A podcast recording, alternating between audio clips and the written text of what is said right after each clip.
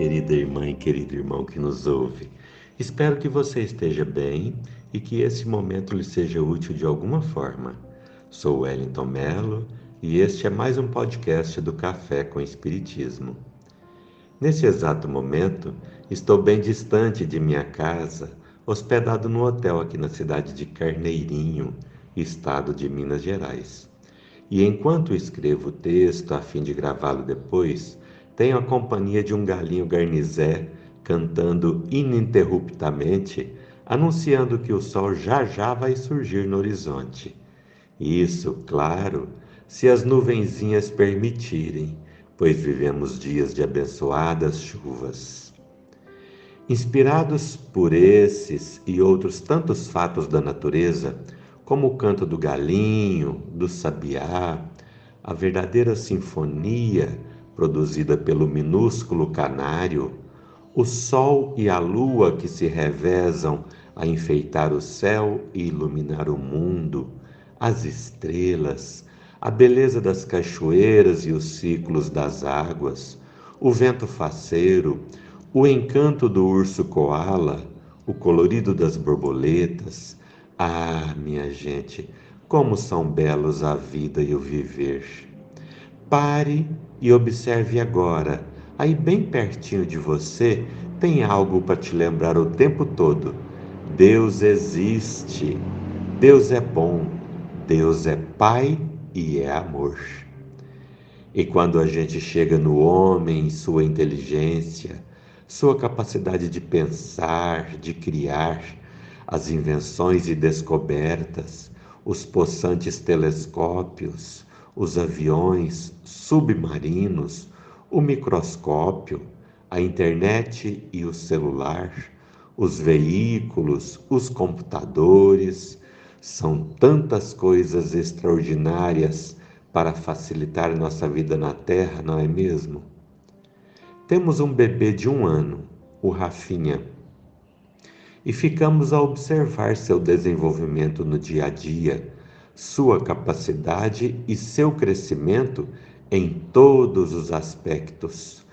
Tudo isso nos impressiona por demais e automaticamente nos arranca um suspiro e um pensamento. Obrigado, meu Deus. Como são bons a vida e o viver. Como o Senhor é um Pai amoroso para com todos nós. Disso também vem uma reflexão.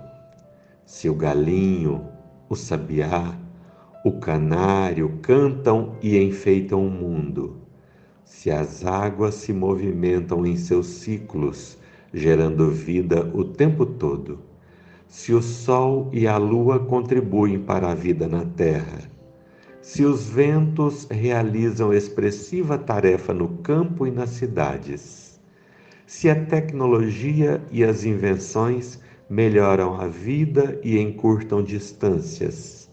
Já parou para pensar que também existe uma tarefa específica para cada um de nós?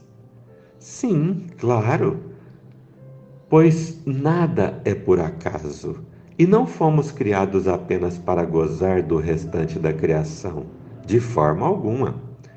No livro Agora é o Tempo, capítulo 8, o Espírito Emmanuel, pela mediunidade do nosso querido Chico, registra uma fabulosa mensagem a esse respeito com o título Reciprocidade. Ela diz assim: Podes contar com Deus na solução de todos os teus problemas. Entretanto, não te esqueças de que Deus conta contigo em todos os teus caminhos. É, irmãos, tem algo à nossa espera, à espera de nossa capacidade de realização. Isso é fácil de ser concluído. Vejamos. Pense numa empresa onde o patrão oferece uma sociedade, participação nos lucros da empresa para seus colaboradores. O que o patrão espera deles? Acaso seria a falência ou ascensão da empresa? Queda ou aumento nos lucros? Redução ou ampliação? Claro que agindo assim, o patrão busca prosperidade. O compartilhamento permite que, de alguma forma, seus colaboradores também se sintam mais envolvidos e responsáveis e ampliem seu zelo e envolvimento para o êxito do empreendimento. Assim, qual seria a sua, a minha, a nossa tarefa? Simples: melhorar a vida e o viver de todos, fazendo o melhor que pudermos em tudo, não sendo obstáculos nem pedras de tropeço na vida de ninguém, enfeitando o viver de todos os que nos relacionarmos, ainda que uma vez só.